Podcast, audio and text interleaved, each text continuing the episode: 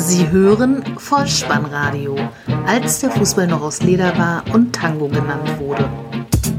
Herzlich willkommen und hallo zum Vollspannradio, der Podcast unter dem Motto, als der Fußball noch aus Leder war und Tango genannt wurde. Mein Name ist Dirk, auf Twitter unter @vollspannradio und @spike_dih unterwegs und ich begrüße euch ganz recht herzlich zur 99. Ausgabe des Vollspannradios der VSR 073 mit dem Titel Urgesteine und Novizen.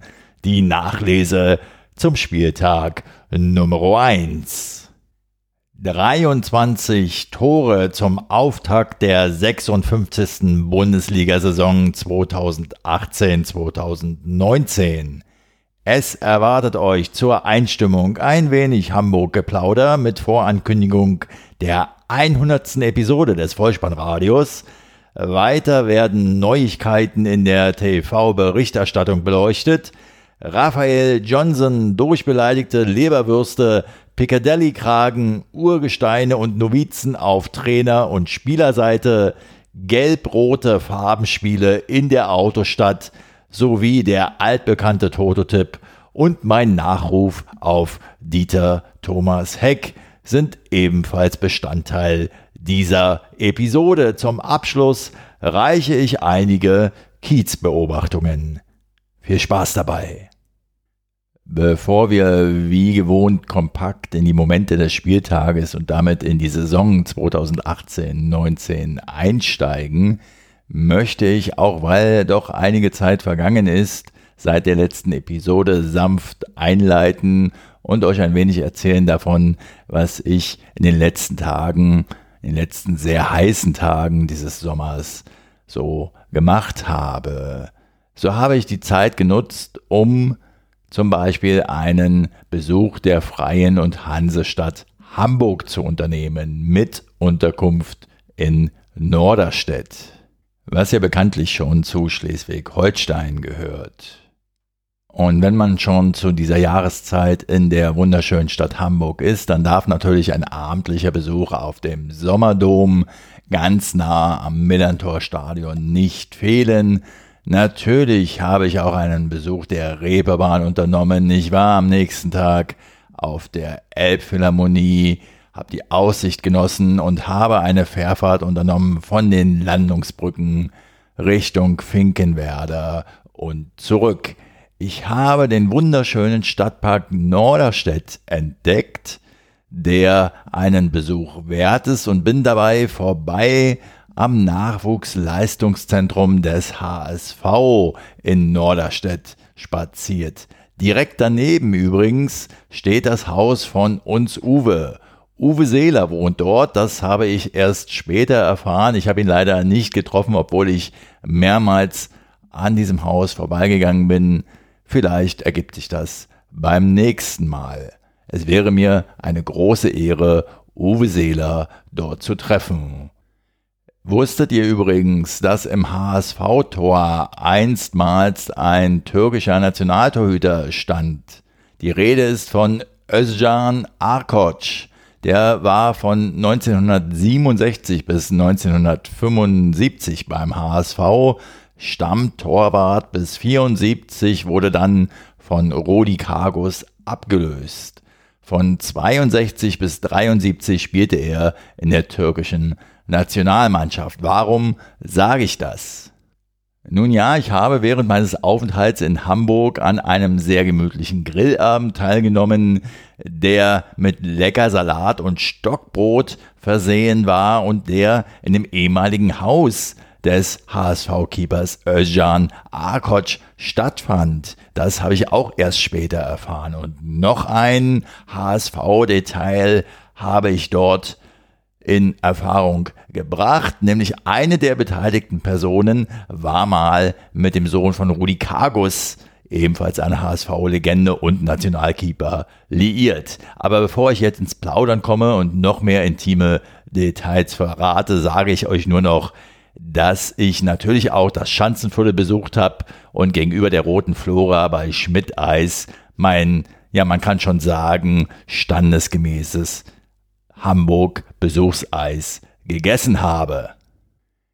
Das alles wollte ich euch einleitend erzählen. Zum einen, weil ich in guter Gesellschaft war während dieser Hamburg-Besuchstage und zum anderen, weil der HSV ja nicht mehr in der ersten Fußball-Bundesliga zugegen ist im Augenblick, aber ich ihn dennoch noch irgendwie in dieser Episode unterbringen wollte. Das ist mir gelungen und nun möchte ich noch einen Vorgriff auf die 100. Episode des Vollspannradios vornehmen und zwar möchte ich euch sagen, dass ich für diese Episode eine Telefonnummer eingerichtet habe, die ihr in den Show Notes ersehen könnt und unter dieser Telefonnummer könnt ihr eure Audiokommentare, Grußnachrichten, Glückwünsche und Durchhalteparolen in der hart umkämpften, aber doch fairen Fußball-Podcast-Landschaft für das Vollspannradio hinterlassen.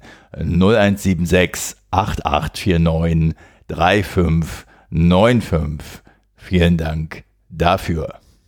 Ich bin sehr gespannt, was da so reinkommen wird an Nachrichten von euch und ich werde möglicherweise dann auch einige dieser Botschaften in die nächste Episode einfließen lassen. Dann lasst uns doch ganz langsam mal zum aktuellen Bundesliga-Geschehen kommen. Was ist mir aufgefallen in der TV-Berichterstattung rund um diesen ersten Spieltag der neuen Saison? Der offizielle Spielball Adidas Torfabrik wird abgelöst durch den Derbystar. Lothar Matthäus hat im Übrigen im Gladbacher Trikot damals sein erstes Bundesligator mit einem Derbystar-Ball erzielt. Pünktlich zum Bundesligastart ist es etwas kühler geworden in Deutschland, so dass die Trinkpausen während der Begegnungen nicht mehr nötig sind. Die Schiedsrichter lassen neuerdings auch ohnehin schon sehr viel länger nachspielen. Kommen wir zum Bezahlfernsehen, zu Sky. Die Sky-Reporterin Jessica Kastrop heißt jetzt Jessica Liberts. Herzlichen Glückwunsch.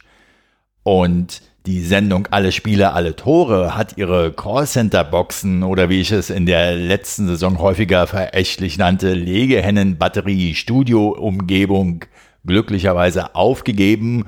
Nun wird diese Sendung aus dem Studio moderiert, aus dem auch schon die 14 Uhr Übertragung der Samstagnachmittag Live-Spiele gesendet wird wie ich finde, eine gute Entscheidung. Das Topspiel am Samstagabend bei Sky wird wieder live aus der jeweiligen Arena kommentiert. Die Kommentatoren und die selbsternannten Experten stehen also wieder auf dem Stadionrasen und am Sonntag wird die Talkrunde Sky 90 auch wieder am Sonntagabend gesendet und nicht wie in der vorherigen Saison Montagabend ja sozusagen verschleudert. Ich empfand das so, ich finde das Sonntagabend einen besseren Sendeplatz.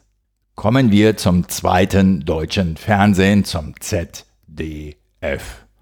Da zeigt die Sportreportage am heutigen Sonntag ein Porträt des neuen Bayern-Trainers Nico Kovac.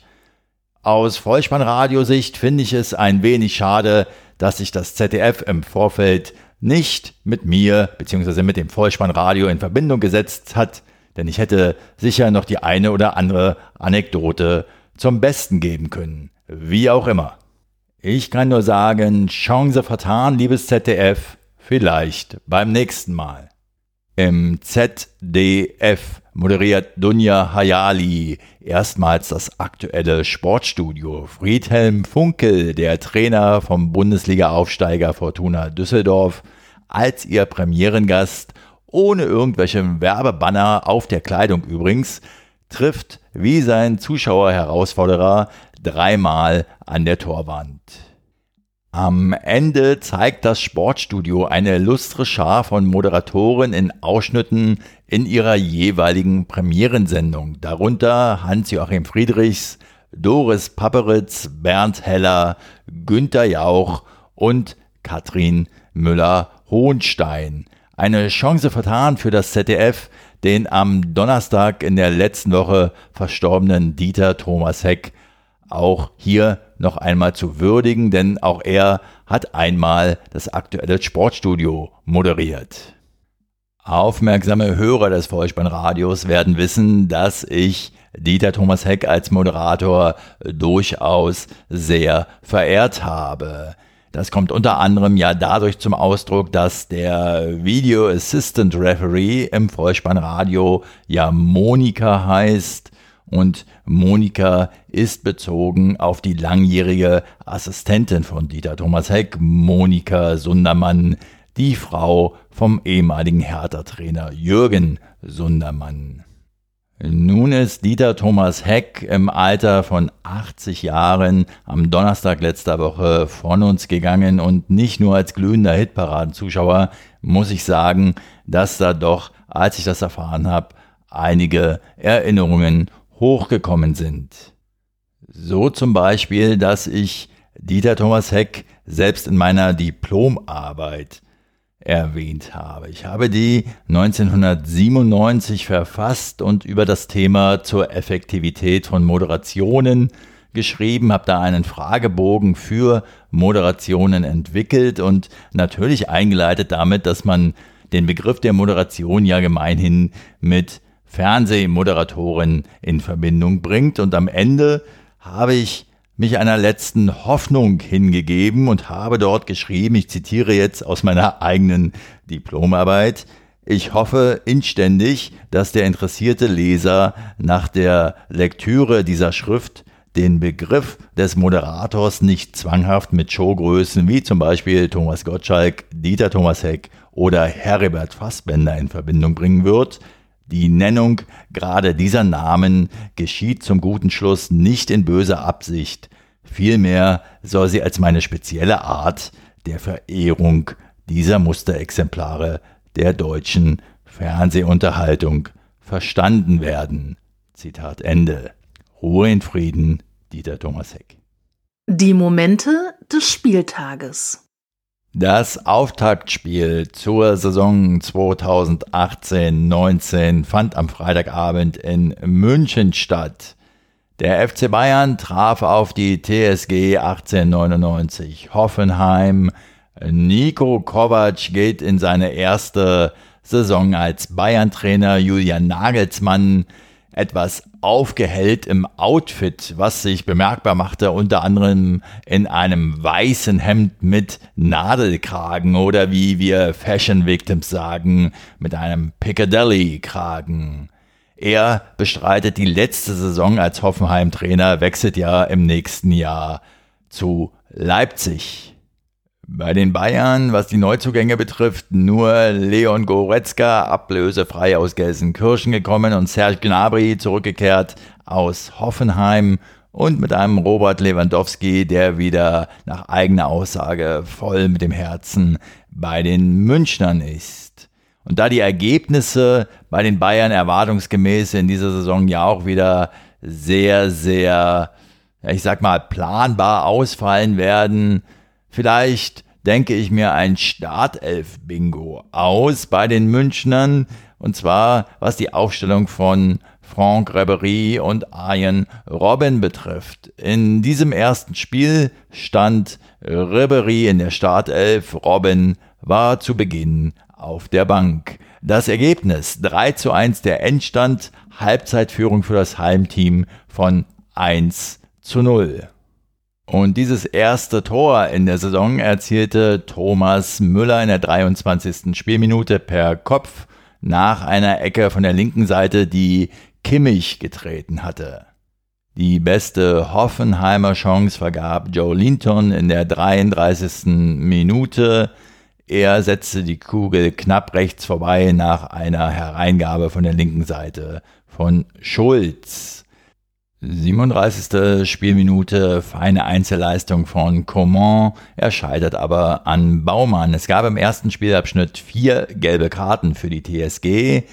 Ein böses Foul von Nico Schulz gegen Coman, das den Riss des Syndemose-Bandes beim Franzosen oberhalb des linken Sprunggelenkes zur Folge hatte. Gute Besserung. 1899 nach dem Seitenwechsel spielerisch etwas besser. Das gipfelte in der 58. Spielminute im Ausgleich. Bicacic und Kaderabek schalten sich in den Angriff ein. Letzterer spielt Doppelpass und kommt irgendwie an Martinez und Thiago vorbei, spielt den Ball im Liegen zum Torschützen Scholloy, der lässt Boateng alt aussehen und mit einem präzisen Schuss ins lange Eck erzielt er den 1 zu 1 Ausgleich. In der 79. Minute folgte dann eine Szene, die meinem Empfinden nach Twitter zum Explodieren und den Video Assistant Referee wieder in die Diskussion brachte. Der eingewechselte Hoffenheimer Nordfight grätscht im eigenen Strafraum für mich gefühlt meterweit und sekundenlang, hebt dann auch noch das Bein im Zweikampf mit Franck Ribéry, der den Ball hat und den Angriff ja irgendwie beenden will und das Angebot von Nordfight ja einfach annimmt. Er springt über den liegenden Nordfight und der Schiedsrichter pfeift elf Meter.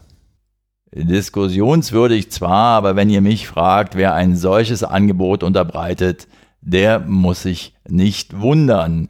Lewandowski tritt an und verzögert im Anlauf gleich zweimal, grenzwertig kann man schon sagen, schiebt den Ball dann unplatziert in die rechte Ecke, Baumann wehrt ab. Aber im Nachschuss der zu früh in den Strafraum reingelaufene Arjen Robben macht dann doch das 2 zu 1, so dachte man. Aber weil nicht nur Arjen Robben zu früh in den Strafraum gelaufen ist, sondern auch einige Hoffenheimer Spieler, so entscheidet Schiedsrichter Dankert dann auf Wiederholung des Strafstoßes. Wieder tritt Lewandowski an, wieder verzögert er, aber diesmal schickt er Baumann in die falsche Ecke. 2 zu 1, 82. Spielminute. Es folgt noch ein Schuss von Goretzka, den Müller mit dem Arm ins Tor abfälscht.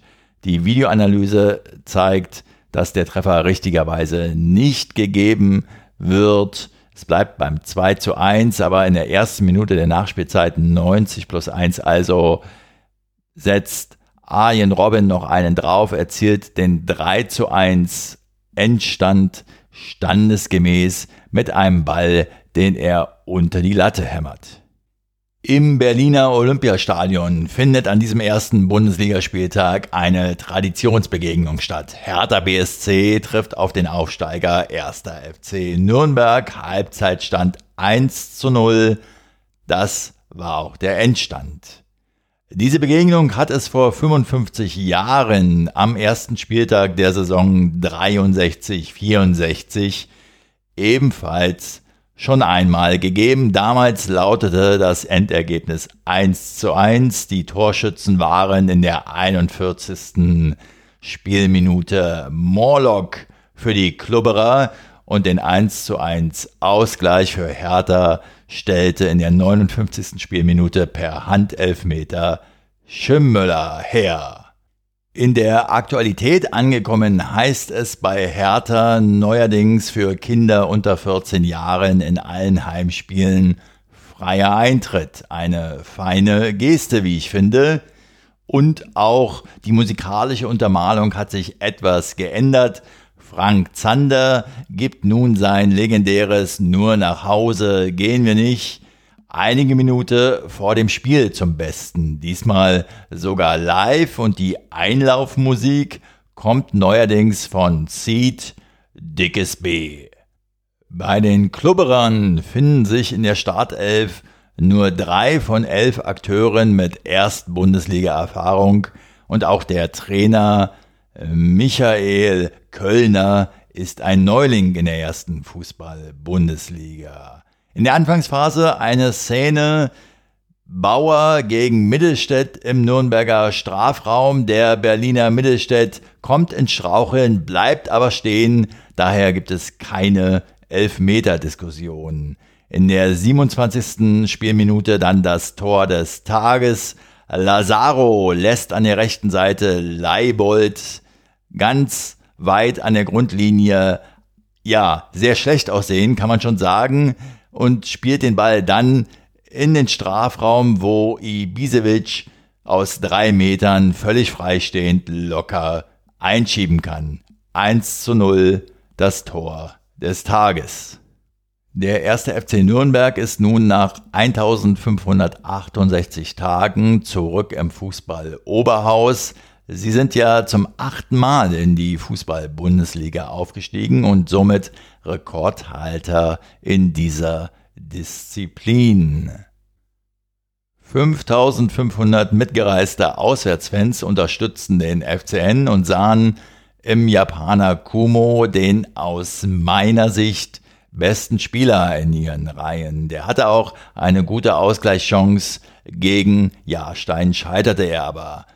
Im zweiten Spielabschnitt gab es dann einen Freistoß von Plattenhardt und im Anschluss daran ein Kopfball von Stark, beides ehemalige Klubberer. Die beste Ausgleichschance für den Club hatte dann Ishak. In der 82. Minute legte er die Kugel im Strafraum mit dem Kopf quer. Rekik war mit der Hand am Spielgerät, so dass es einen Strafstoß gab. Ishak trat an, aber Jahrstein war im bedrohten linken Eck und konnte den Ball parieren, so dass es letztlich beim verdienten 1 zu 0 für die Berliner blieb. Der SC Freiburg startet in die Saison mit einem Heimspiel gegen den Pokalsieger Eintracht Frankfurt. Halbzeitstand 0 zu 1, Endstand 0 zu 2. Die Freiburger müssen krankheitsbedingt auf ihren Trainer Christian Streich verzichten, der mit einem Bandscheibenvorfall nicht im Stadion war. Die Aufgaben übernimmt sein Co-Trainer Lars Vossler. Es geht los mit einer Chance für Nils Pedersen in der sechsten Minute. Das erste Tor allerdings macht Nikolai Müller, der Eintracht-Neuzugang vom HSV gekommen in der zehnten Spielminute. Der nah am Strafraum platzierte Sebastian Haller leitet geradezu mustergültig mit der Hacke weiter in den Lauf des Torschützen Müller, der fackelt nicht lange mit dem zweiten Kontakt, schließt er ab und vollendet zum 1 zu 0 für die Hessen ins linke Toreck. Dann folgt ein Chancenreigen für den SC Freiburg. 21. Spielminute, Kopfball Pedersen. 47. Spielminute, Niederlechner nach Hereingabe von Günther. 55. Minute, Waldschmidt, der Neuzugang für den SC Freiburg scheitert. 60. Spielminute erneut Waldschmidt, diesmal per Freistoß ebenfalls nicht erfolgreich. Und zu guter Letzt 67. erneut Nils Pedersen direkt ein klares Chancenplus für den SCF, aber keine Tore. Stattdessen macht die Eintracht den Deckel drauf in der 82. Spielminute in Person von Sebastian Aller.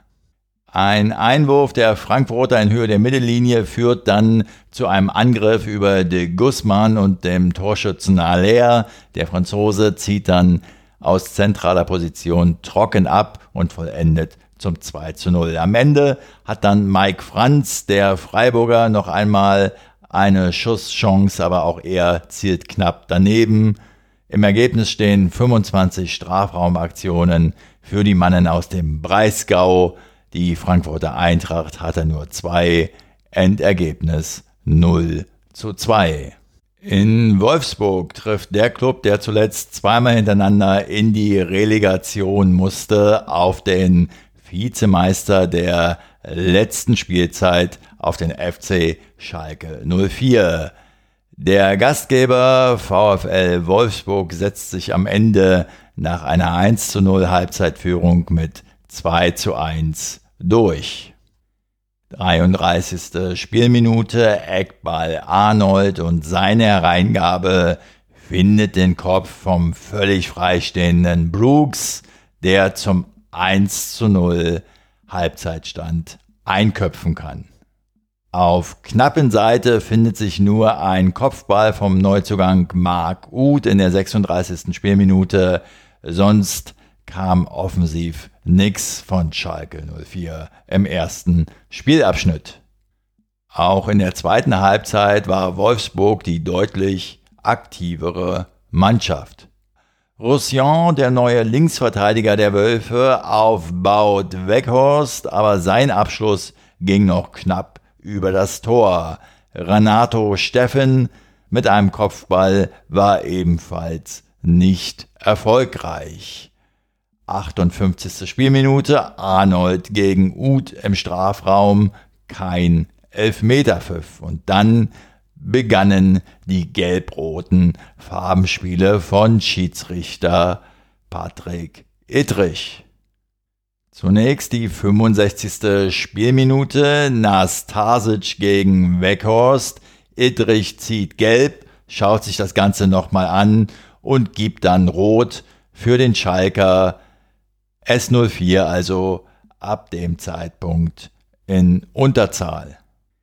68. Spielminute, Zweikampf Burgstaller gegen Weghorst. Zunächst schubst Burgstaller Weghorst. Der rappelt sich auf und geht dann mit dem Kopf voran gegen Burgstaller vor. Ittrich zieht zunächst rot für Weghorst, schaut sich das Ganze dann aber nochmal an, nimmt die rote Karte zurück und gibt nur die Verwarnungsfarbe gelb. Embolo eingewechselt, scheitert an Castells bereits in der 83. Spielminute. Brooks trifft Embolo beim Klärungsversuch im Gesicht sieht dafür die gelbe Karte. Es gibt einen Elfmeter, weil das Ganze nämlich im Strafraum stattfand und der Joker Bentaleb gleicht aus 85. Spielminute 1 zu 1. Wir sind bereits in der vierten Minute der Nachspielzeit. 90 plus 4 also. Ein weiter Schlag in den Schalker Strafraum. Die defensive königsblaue Abwehr erneut ungeordnet in diesem Spiel, sodass Gerhard freistehend vor Fährmann auftaucht, den Ball annehmen und einschieben kann, aber der Torwart reagiert noch klasse, bleibt erfolgreich gegen Gerhard, doch der Joker Ginczek steht da und setzt den Ball gekonnt zentral an allen Gegnern vorbei zum verdienten 2 zu 1 Siegtreffer ins Netz. Insgesamt war es wohl ein sehr anstrengender Nachmittag, insbesondere für den Schiedsrichter Patrick Ittrich, den ich kürzlich etwas näher kennenlernen konnte, und zwar weil ich mir die Sendung Bundesliga von den Rocket Beans TV angeschaut habe im Internet. Und dort machte der Unparteiische einen sehr redegewandten, ja redefreudigen Eindruck und gab zu vielen Fragen des Schiedsrichterwesens Auskunft fundiert. Der Schalke-Trainer Tedesco war an diesem Nachmittag wohl nicht ganz so begeistert vom Unparteiischen. Er sprach nach dem Spiel davon, dass er von Schiedsrichter Ittrich durchbeleidigt wurde. Er empfand das Gespräch mit dem Schiedsrichter als nicht sehr respektvoll.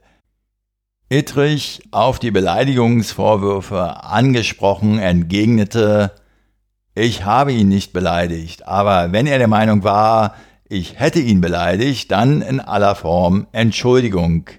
Der Schiedsrichter gestand ein, dass er wohl ein wenig emotionaler war, wohl ein bisschen lauter, er sieht es aber wohl auch nicht ein, zurückzustecken, und er war im Umgang mit Tedesco wohl ein bisschen strikt. Den Begriff durchbeleidigt, muss ich ehrlich sagen, habe ich an diesem Tage erstmals gehört. Fortuna Düsseldorf ist zurück in der Fußball-Bundesliga und trifft im ersten Heimspiel auf den FC Augsburg. Halbzeitführung 1 zu 0 für den Aufsteiger.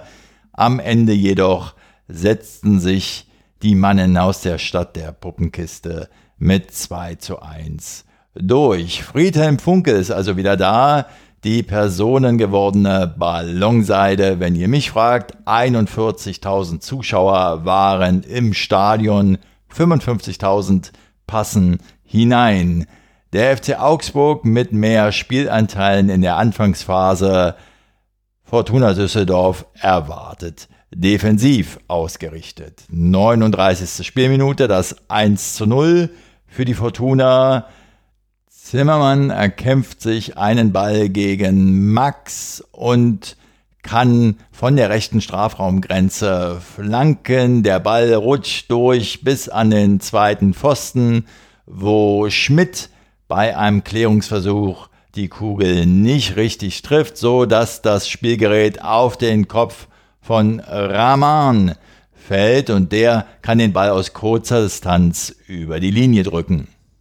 57. Spielminute, Ausgleich für den FC Augsburg. Ein zunächst abgewehrter Eckball des FCA bleibt für die Fortuna gefährlich, denn Bayer setzt sich gegen Raman durch und gibt den Ball auf Kajubi, der flankt auf die rechte Seite zu Schmidt, der wiederum gibt den Ball erneut nach innen. Dort steht der Torschütze hinter Egger und setzt sich im Kopfballduell mit Zimmermann durch, köpft den Ball aufs Tor von der Unterkante der Latte, springt die Kugel dann über die Linie. 1 zu 1. Nun drücken die Mannen aus Augsburg und der erste Auftaktsieg des FCA in einer Bundesliga-Saison rückt in greifbare Nähe und wird Realität in der 76. Spielminute.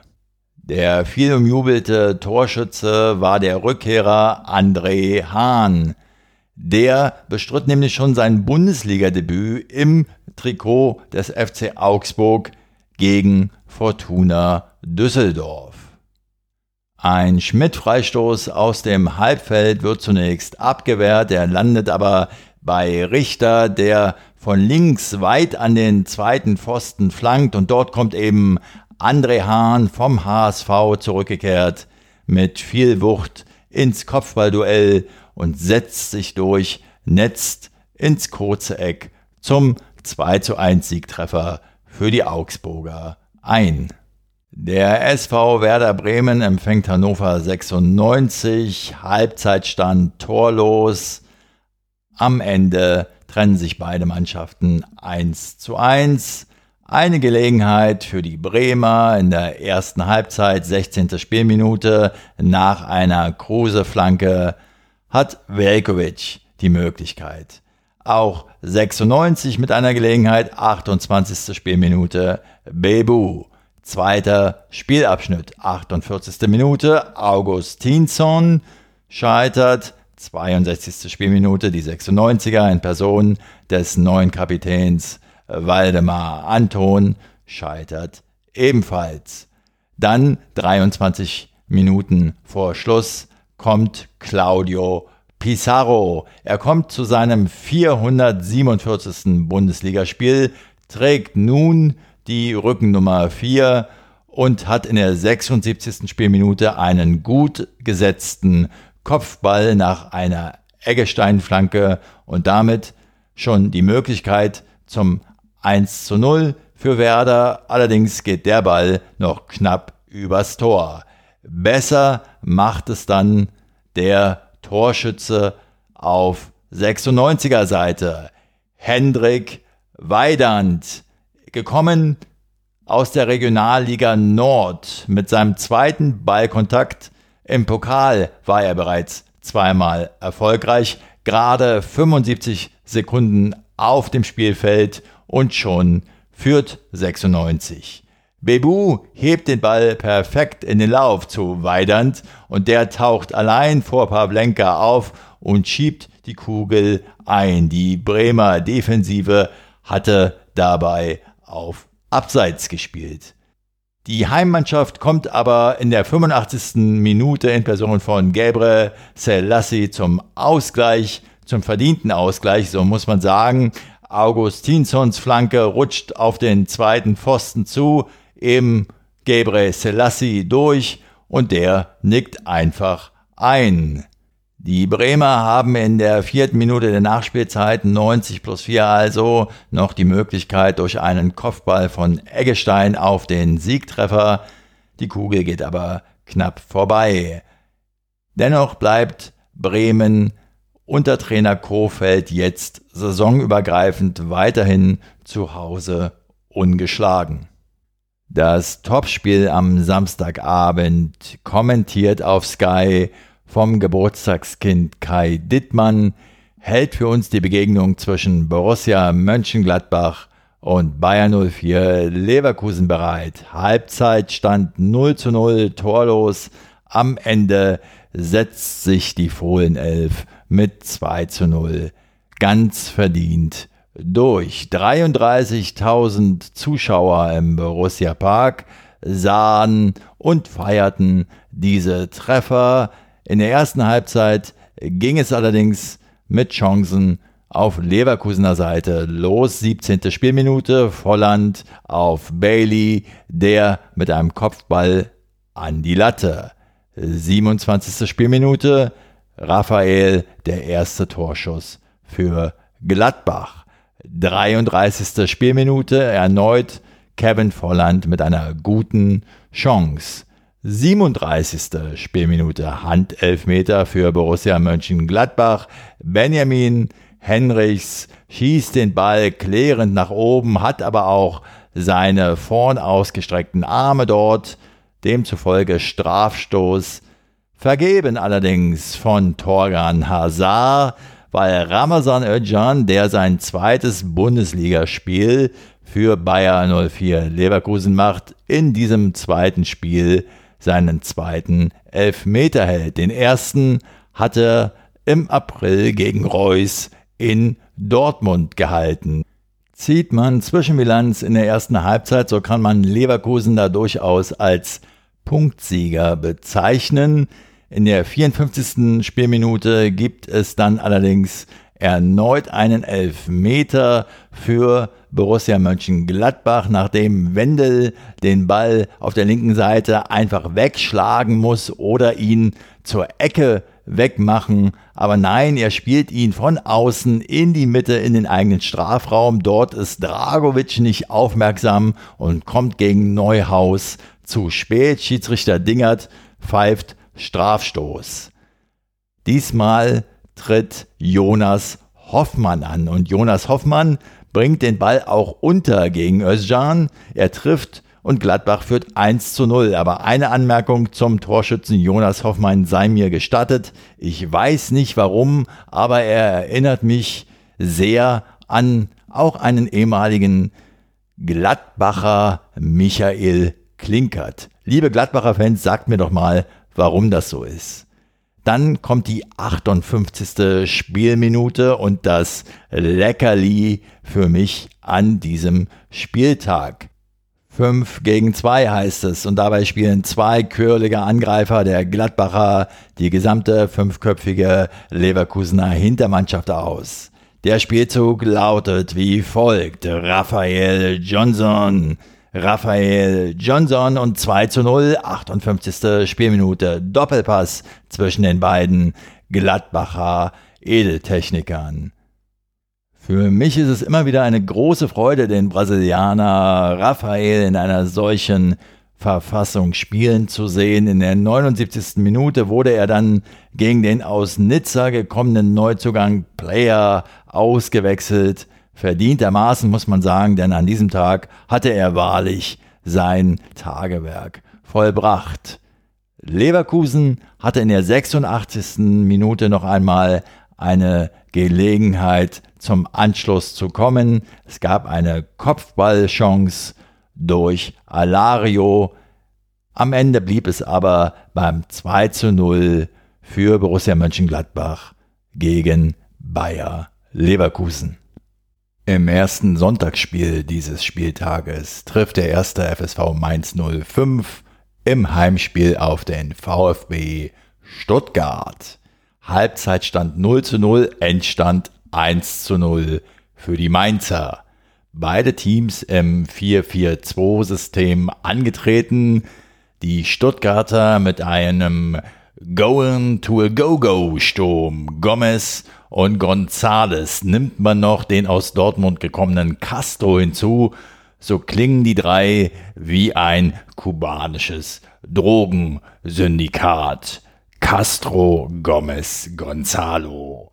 Die ersten 20 Minuten war der VfB stärker. Die Anfangsphase gehörte den Schwaben. Zwei Gelegenheiten für Gonzales und für Gentner. In der 25. Spielminute holt man auf der linken Seite auf Jean-Philippe Mateta und der nur knapp rechts vorbei. Nach 30 Minuten wird dann Mainz stärker. Das macht sich bemerkbar in 3 zu 0 Ecken für den ersten FSV und häufig agierten die Mainzer mit langen Bällen. Der VfB will er mit Kombinationen das Mittelfeld überbrücken. 43. Spielminute, Bosinski mit einem direkten Freistoß, aber Zieler auf dem Posten, Halbzeitstand 0 zu 0. Wir sind im zweiten Spielabschnitt, 50. Spielminute, Fehler auf Mainzer Seite vom eingewechselten Kunde und der Going to a Go-Go-Sturm des VfB kommt zum ersten Mal zum Tragen. Gonzales auf Gomez, ganz knapp vorbei.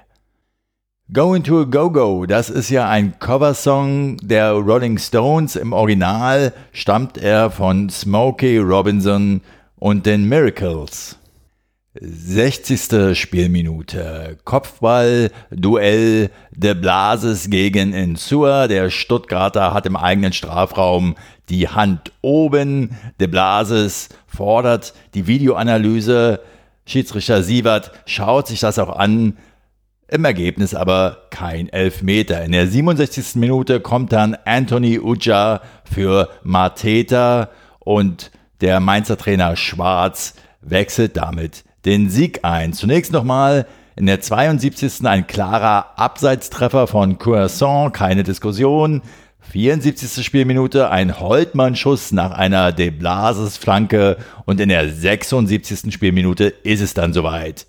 Ein weiter Ball, Croissant schneller als Bartstuber, der in Richtung eigenes Tor läuft, sich noch umblickt nach einem Gegner. Er schaut allerdings nach links. Croissant kommt aber von rechts, ist viel, viel schneller, gibt den Ball dann nach innen zum eingewechselten Anthony Uja und es steht 1 zu 0 der Endstand. 80.000 Zuschauer in Dortmund sehen ein begeisterndes 4 zu 1 der Heimmannschaft Borussia Dortmund gegen Leipzig. 3 zu 1 lautete bereits der Halbzeitstand. Gleich zwei Trainerrückkehrer waren zu bestaunen. Auf Leipziger Seite Ralf Rangnick, der die Interimslösung gibt, bis dann im nächsten Jahr Julian Nagelsmann übernimmt. Und auf der Dortmunder Seite Lucien Favre ist zurück in der Bundesliga. Herzlich willkommen. Ich sehe den Mann immer wieder Gerne. Es geht gut los für das Auswärtsteam. Nach 31 Sekunden bringt Augustin die Leipziger in Führung. Kampel kann sich gegen zwei Borussen behaupten und bringt den Ball an die Strafraumkante. Dort leitet Paulsen das Spielgerät in den Lauf des Torschützen und es steht 1 zu 0 für die Sachsen. Ein klarer Wirkungstreffer für den BVB, aber taktische Mängel werden im weiteren Verlauf mit viel Einsatz, Herz und Hingabe wettgemacht. Der BVB feilt noch an seiner neuen Handschrift. In der 21. Spielminute dann der Ausgleich für den BVB. Modahut leitet den Angriff selbst ein. Leipzig im Zentrum zu nachlässig.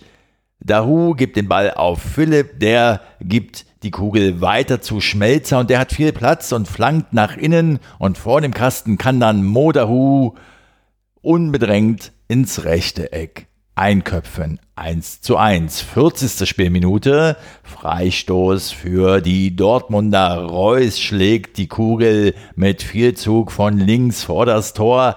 Sabitzer springt hoch und verlängert den Ball unfreiwillig ins eigene Tor per Kopf. 2 zu 1 Borussia Dortmund. Und die Dortmunder setzen noch einen drauf. 43. Spielminute vor der Halbzeit also noch die Fast schon Entscheidung. Nach einem Eckball fliegt Delaney heran und köpft den Ball mit voller Wucht auf das linke Eck. Gulaschi ist zwar noch dran, pariert den Ball, aber Witzel, der Neuzugang der Belgier, ist zur Stelle und befördert die Kugel auf Höhe des linken Pfostens gekonnt per Fallrückzieher ins Tor. Großer Jubel natürlich bei den Anhängern der Dortmunder und für mich ist es dann nur noch eine Frage der Zeit, bis das Maskottchen Emma von Borussia Dortmund mit einer Witzelperücke zu sehen ist. Wir starten in den zweiten Durchgang. In der 46. Spielminute kommt Timo Werner für Sabitzer und in der 50. Minute zeichnet sich der Dortmund-Keeper Birki ein weiteres Mal in dieser Partie aus. Eine Flanke kommt in den Strafraum. Der Leipziger Klostermann rauscht heran und nimmt die Kugel sehenswert Volley. Und der Ball hätte genau gepasst, doch Roman Birki kann mit einem Reflex den Einschlag verhindern. Klostermann ist es auch, der in der 67. Spielminute seinen Offensivdrang einmal mehr an den Tag legt und einen scharfen Querpass vor das Tor der Dortmunder spielt. Dort wird Werner gerade noch so am Einschuss gehindert. Der Ball springt hin und her, bis dann letztlich Roman Bürki erneut an die Kugel kommt und die Situation entschärfen kann.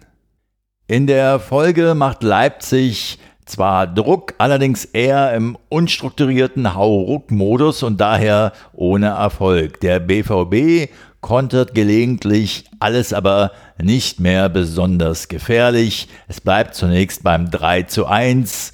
Auf schwarz-gelber Seite macht der aus Bremen gekommene Delaney eine ganz herausragende Partie. Die Leipziger haben noch Chancen auf den Anschlusstreffer. 84. Minute Werner gegen Birki, 86. Minute der eingewechselte Brumer gegen Birki, alles erfolglos. Wir schreiben die erste Minute der Nachspielzeit 90 plus 1 also und Marco Reus macht mit seinem 100. Bundesligatreffer eine Schleife um das Spiel. Dahu fängt im Zentrum den Ball ab, schickt Sancho auf den linken Flügel, der wiederum mit einem perfekten Zuspiel zu Reus und der Nationalspieler muss den Ball nur noch vorbei an Gulaschi ins lange Eck schieben. 4 zu 1, der Endstand Borussia Dortmund, der erste Tabellenführer nach dem ersten Spieltag. Na, da war doch eine ganze Menge drin an diesem ersten Bundesligaspieltag. Hendrik Weidand, der 96-Stürmer mit dem ersten Bundesligator in seinem ersten Bundesligaspiel. Auf der einen Seite und auf der anderen Seite ein Claudio Pizarro, ein Urgestein, jetzt mit der Nummer 4 im Bremer Trikot.